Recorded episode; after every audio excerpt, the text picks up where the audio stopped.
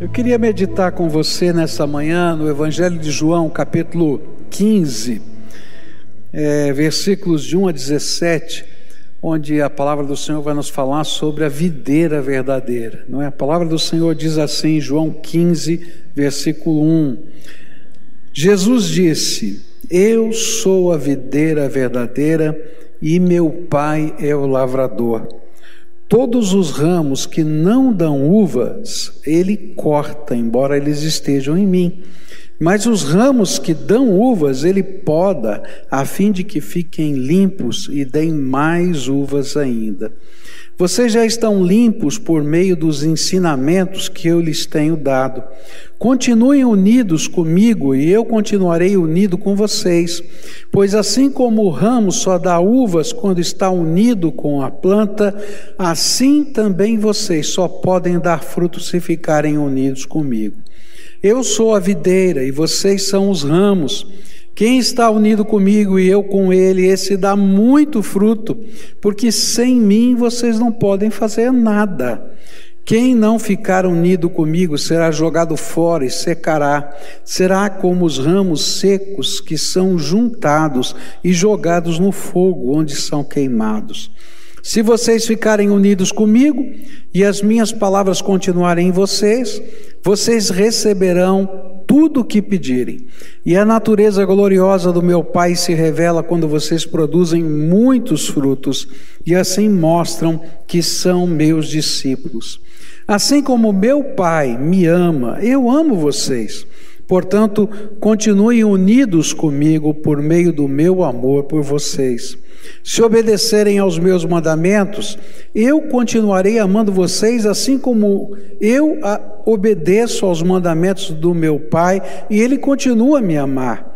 Eu estou dizendo isso para que a minha alegria esteja em vocês e a alegria de vocês seja completa. O meu mandamento é este: amem uns aos outros como eu amo vocês. Ninguém tem mais amor pelos seus amigos do que aquele que dá a sua vida por eles. Vocês são meus amigos se fazem o que eu mando. Eu não chamo mais vocês de empregados pois o empregado não sabe o que o seu patrão faz. Mas chamo vocês de amigos, pois tenho dito a vocês tudo o que ouvi do meu Pai. Não foram vocês que me escolheram, pelo contrário, fui eu que os escolhi, para que vão e deem fruto, e que esse fruto não se perca. Isso a fim de que o Pai lhes dê tudo o que pedirem em meu nome. O que eu mando a vocês é isto: amem uns aos outros. Pai querido, em nome de Jesus, o teu filho, que eu quero te pedir, Senhor, vem sobre nós agora com a tua graça. Nós que estamos aqui e tantos que estão espalhados agora e participando conosco, que nesta hora o teu Espírito Santo se revele que nesta hora o teu poder toque o coração deles. Que nesta hora, Senhor, possamos perceber a tua presença. Aqueles que estão aqui, Senhor, sintam isso. E aqueles que estão lá, sintam também, porque o Senhor é aquele que age perto e longe. Tu és o Deus Todo-Poderoso. Então, visita-nos, é aquilo que eu te peço em nome de Jesus. Amém e amém, Senhor. Bom, Deixa eu colocar para você o contexto dessas palavras do Senhor Jesus. Jesus estava preparando os seus discípulos para aquilo que iria acontecer alguns dias depois. Essas palavras do Senhor Jesus foram ditas uma semana antes dele ser crucificado. Então, ele sabia que seria um tempo muito difícil para todos os discípulos que alguns dos discípulos iriam desistir. Alguns iriam, por causa da perseguição, fugir. Outros iriam, por causa da decepção, abandonar a fé. E então ele prepara os seus discípulos, e durante esses capítulos, a partir do capítulo 14 do Evangelho de João, ele vai fazendo esse trabalho de preparação. Ele vai dizer: Olha, não vou deixar vocês órfãos, vou mandar o meu espírito. No capítulo 15, eles permaneçam em mim. No capítulo 16, ele vai dizer qual vai ser a ação do Espírito Santo quando ele não estiver mais aqui na terra. No capítulo 17, ele vai dizer: Olha, vocês precisam ficar unidos unidos, né? porque nessa união vocês vão revelar o amor do Pai, revelar o poder do Pai, a presença do Pai aqui na terra, e as pessoas vão crer, e assim por diante. Jesus sabia que tempos difíceis viriam, por isso ele deixou essas palavras. Quando eu estava meditando nesse texto, eu fiquei pensando que esse texto é tremendamente apropriado por o momento que a gente está vivendo. Nós temos passado um dos momentos mais difíceis da história contemporânea da humanidade. Eu acredito que nesta geração de gente que está viva agora, nós nunca passamos por algo parecido. Eu não lembro, tá? E gente mais velha do que eu também não lembra tá? Porque talvez só quem viveu a gripe espanhola, isso já faz muito tempo, né? Já faz mais de 100 anos. Então, gente, é, é alguma coisa assim totalmente diferente. E o interessante é que quando a gente vai passando por essas situações todas, né, a gente é, vai, vai vendo que a gente vai se consumindo por dentro, vai ficando né, consumido. Né? E quando a gente vê, por exemplo, as notícias que os especialistas têm mostrado, por exemplo, ontem o nosso secretário de saúde falando: olha, a nossa curva está entrando num, num ritmo exponencial, e aí os riscos vão aumentar. Não sei se a gente volta para trás, se vai para frente. O que, que a gente faz? E aí a gente tem uma pergunta: como é que a gente enfrenta esses tempos novos? De que maneira a gente enfrenta? E olhando para esse texto, eu vou aprender algumas coisas que podem nos ajudar nesse processo de enfrentamento. Palavras de Jesus preparando para tempos difíceis. Como é que a gente enfrenta essa situação? Eu vou trabalhar esse texto fazendo perguntas para ele. Por quê?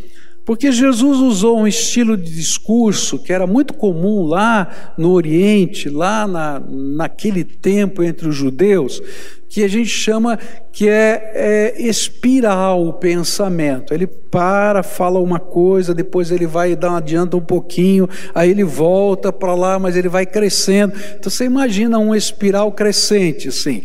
Então, se você lê esse texto, parece que tem um monte de assunto misturado, mas ele vai crescendo. Quando a gente faz algumas perguntas a esse texto, fica mais fácil porque a gente pode colecionar os vários momentos que Jesus trata do mesmo assunto. Então, a primeira pergunta que eu vou fazer é: por que é tão importante, tão necessário, tão fundamental permanecer?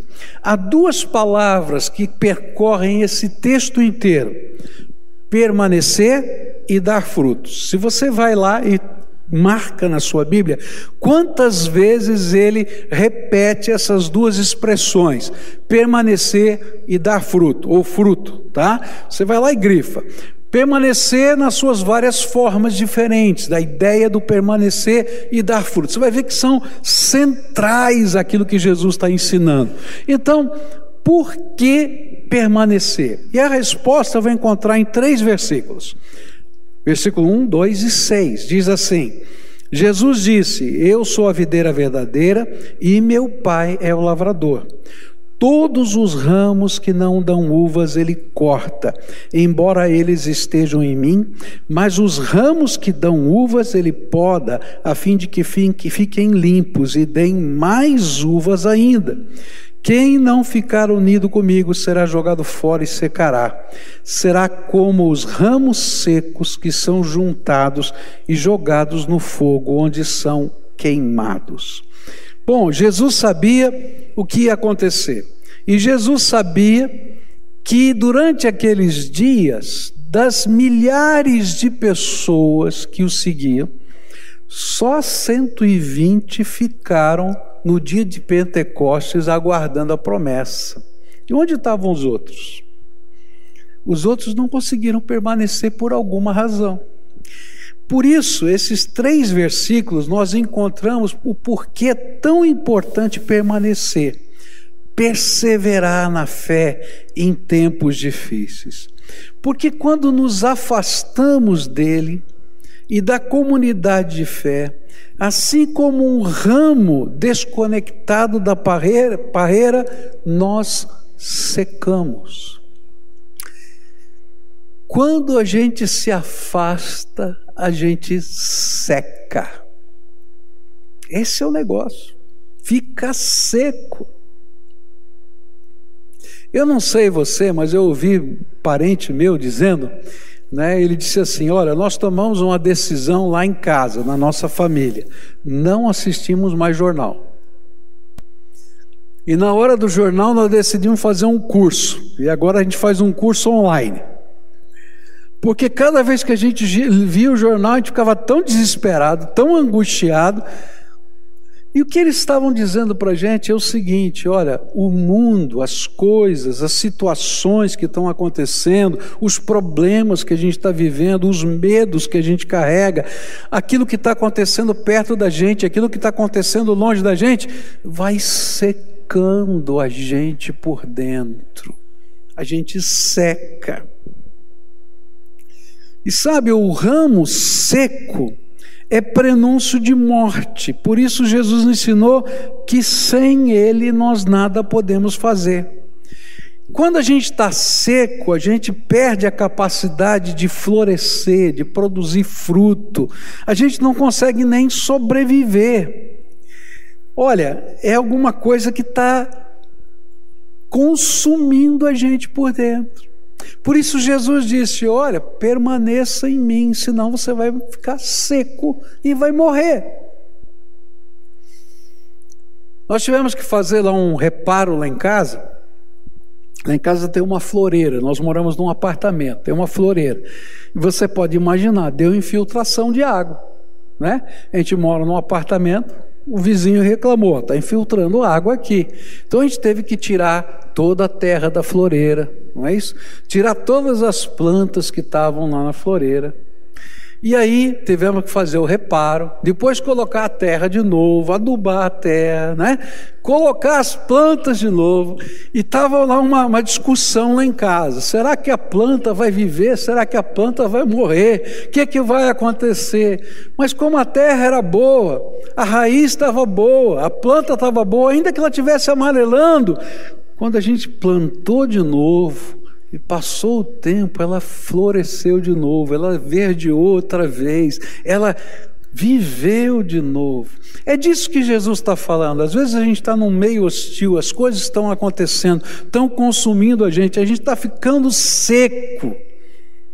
Mas se nossa, nossa vida estiver conectada à graça de Deus, ao poder do Espírito, à vida que vem de Jesus, Ele renova a nossa vida cada dia. Mas se a gente não estiver conectado, seca e morre. É isso que ele está dizendo. Não tem como. Sabe, às vezes até o medo nos paralisa, nos leva à tendência de secar. Os atritos no relacionamento nos fazem perder a alegria e a tendência a secar. Mas quando nós estamos conectados a Jesus, Ele passa a nos suprir. E o que parece estar morrendo floresce de novo, aparece outra vez. Eu queria mostrar uma foto para você de uma parreira no inverno. Dá para colocar essa foto? Olha lá. Isso aqui é uma parreira no inverno. Você olha lá e diz: está seco, não parece?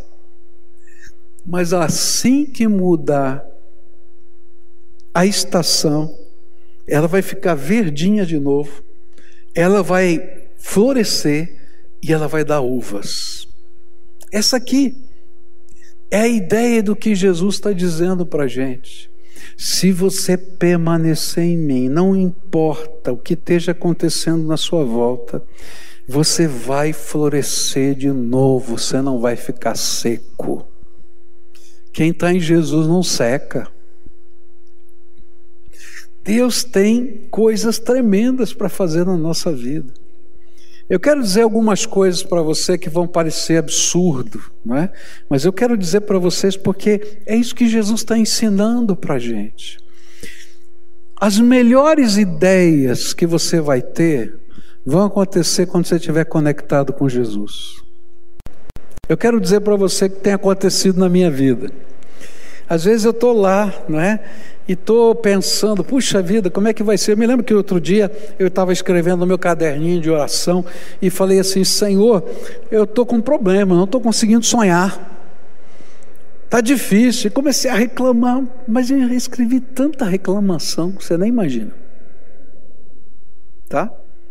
Levei uma bronca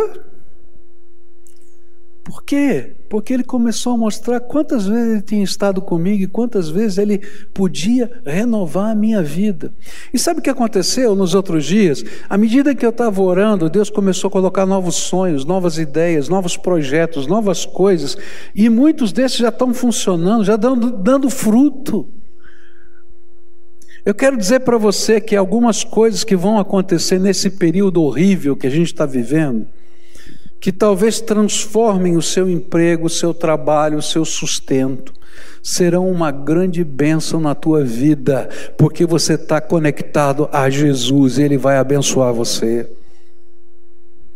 Sabe, não tem como ficar seco em Jesus, porque em Jesus nós somos renovados pela graça renovados pelo seu amor, pela sua misericórdia.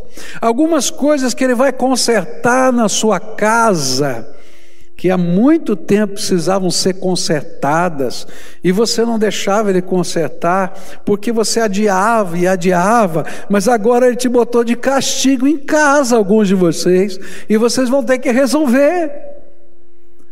E se a gente estiver conectado em Jesus, vai vir graça para resolver. Se a gente estiver conectado a Jesus, vai vir criatividade. Se a gente estiver conectado a Jesus, vai vir coragem. Se a gente estiver conectado a Jesus, vai vir discernimento. Se a gente estiver conectado a Jesus, vai vir sabedoria. Vai vir poder do Espírito Santo. E não dá para ficar seco. Deus é bom. Já esqueceram? Vamos começar de novo? Quando eu falo Deus é bom, você repete: Deus é muito bom. Vamos fazer? Deus é bom. Você acredita mesmo nisso? Eu quero dizer para você que às vezes em tempos assim, quando a gente está desconectado, a gente percebe a realidade de modos diferentes. Mas quando a gente está conectado, a gente percebe a realidade de outra maneira. Por exemplo, eu posso perceber a realidade como alguns do povo de Israel perceberam a respeito do maná. Quando o maná caiu do céu, eles olharam para aquilo e disseram: Que troço é esse? E maná significa isso. Que troço é esse? E alguns disseram: Que coisa horrível é essa? Alguns disseram: Que coisa nojenta é essa? Mas alguns olharam para o maná e disseram: Pão caiu do céu. Consegue perceber a diferença? Ração de Deus veio para o tempo da angústia. E a gente não vai passar nenhuma necessidade, porque a ração de Deus chegou. Conversava com um membro da nossa igreja que é montanhista, né, sobe, faz escaladas em grandes montanhas, e uma das coisas que ele teve que fazer foi trabalhar junto com a Nutrimental para des desenvolver algumas rações que ele leva para a montanha, porque não dá para carregar peso. Então ele foi lá conversar e, o patrocínio da Nutrimental para ele escalar uma grande montanha foi desenvolver algumas rações. Parece uma sopinha daquela que você põe água, né? E ali já tem todos os nutrientes que ele precisava. E sabe, Aquilo podia ser visto como uma coisa horrível, mas podia ser visto como uma ração que permitia ele chegar à vitória. Está entendendo? Quando a gente está ligado à parreira, que é Jesus, a nossa percepção muda e a gente vê os milagres de Deus acontecendo e a gente pode se reinventar. Todo mundo vai ter que se reinventar nesse tempo, gente. E a gente se reinventa no poder do Espírito Santo de Deus. Essa semana, duas semanas, semana passada, eu recebi, não essa, passada, eu, eu recebi uma, um presente, recebi uma, uma cesta dessas de café da manhã. E vinha uma cartinha na cesta, de uma ovelhinha nossa. Eu já contei a história dessa família algumas vezes aqui na igreja, e essa família, ela passou por muita dificuldade, muita necessidade, e Deus fez um milagre na vida deles, e o milagre começou com um coco, que ela foi lá na, na, na, na, na quitanda e Deus falava, pega o coco, pega o coco, e tinha um dinheiro lá metido no meio do coco, e deu para ela fazer a feira toda. E durante esse tempo todo ela aprendeu muito a caminhar com Deus. Duas empresas foram formadas, o sustento dela vem dessas duas empresas hoje, e assim vai. Mas tudo mudou. Tudo mudou. E ela estava lá pensando: Senhor, como é que eu vou resolver agora? Duas empresas nessa confusão toda. E aí Deus deu a ideia para ela fazer cesta de café. E naquela semana, ela tinha feito mais cestas do que era capaz de fazer. Mas ela decidiu fazer todas aquelas, mais uma, que foi a minha. E mandou para mim. Sabe para quê? Para dizer como Deus é bom. Porque no meio daquela confusão toda, quando ela achava que não sabia o que fazer com as duas empresas, Deus deu uma outra ideia para ela, um outro jeito, e ela se reinventou e agora não estava nem dando conta de fazer aquilo que estava fazendo. Porque o Deus que operou no coco, lá atrás na vida dela, é o Deus que continua cuidando de nós todos os dias da nossa vida. E se a gente está ligado à parreira, a gente pode estar tá no meio da seca, a gente pode estar tá no inverno, mas a gente vai florescer de novo, a gente vai dar fruto, porque a seiva viva da graça de Deus está em nós. Está entendendo? Agora, se eu não permaneço, seco, morro. E o interessante é que Jesus pega aqui uma profecia para explicar o que acontece com a parreira e para poder a gente entender esse processo de secura espiritual. Lá no Velho Testamento, os profetas consideravam a parreira como um símbolo de Israel. E há uma profecia lá no Velho Testamento que fala o seguinte: que quando uma parreira seca, quando um galho seca, diferentemente de outra planta qualquer que tem um caule maior, mais forte, que é possível, por exemplo, cortar um pedaço e fazer um móvel, cortar, fazer uma escultura, cortar e fazer algum, algum uma cobertura no telhado pelo jeito que a parreira é, pelos galhos do jeito que são, todos tortos, todos assim, ela não presta para mais nada a não ser para o fogo. E Jesus pega essa ideia e diz assim: Filho, você não entendeu? Desconectado, você não somente seca, mas não presta para mais nada, está sofrendo, está em angústia. E então ele diz assim: tem um segredo para enfrentar os tempos difíceis. Permaneça em mim.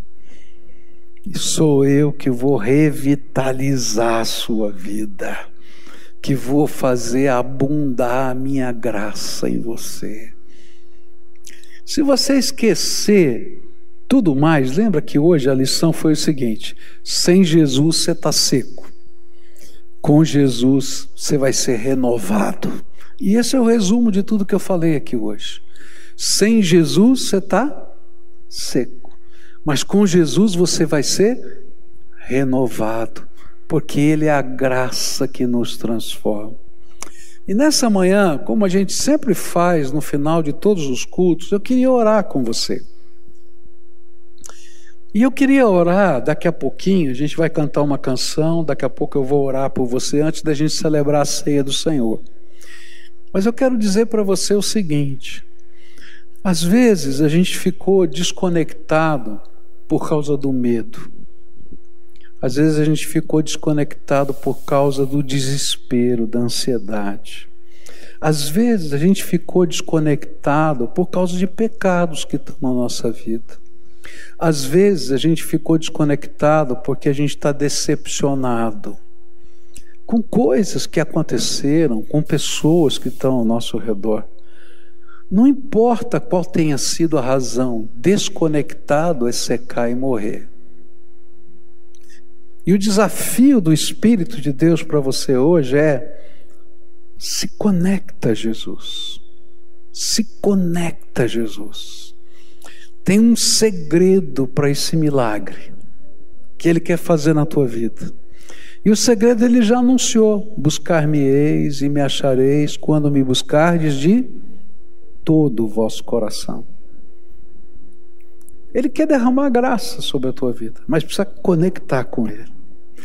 E às vezes, alguns que estão me ouvindo aqui e ouvindo, quem sabe, lá, na sua casa, estão afastados do povo de Deus e da igreja e não entendem que estar afastado do povo de Deus da igreja é também, de alguma maneira, se afastar de Jesus. Porque lá no fundo, lá no fundo, a gente carrega uma tristeza na alma, porque o Senhor não estava naquela hora, porque que Ele não fez, porque isso, por, porque aquilo. E hoje o Senhor está dizendo: não importa com a tempestade que passou, volta a se conectar. E esse é o desafio que eu vou fazer com você hoje. Conecte-se a Jesus. Às vezes, simplesmente nós ficamos acomodados. Não é assim? A gente se acomoda.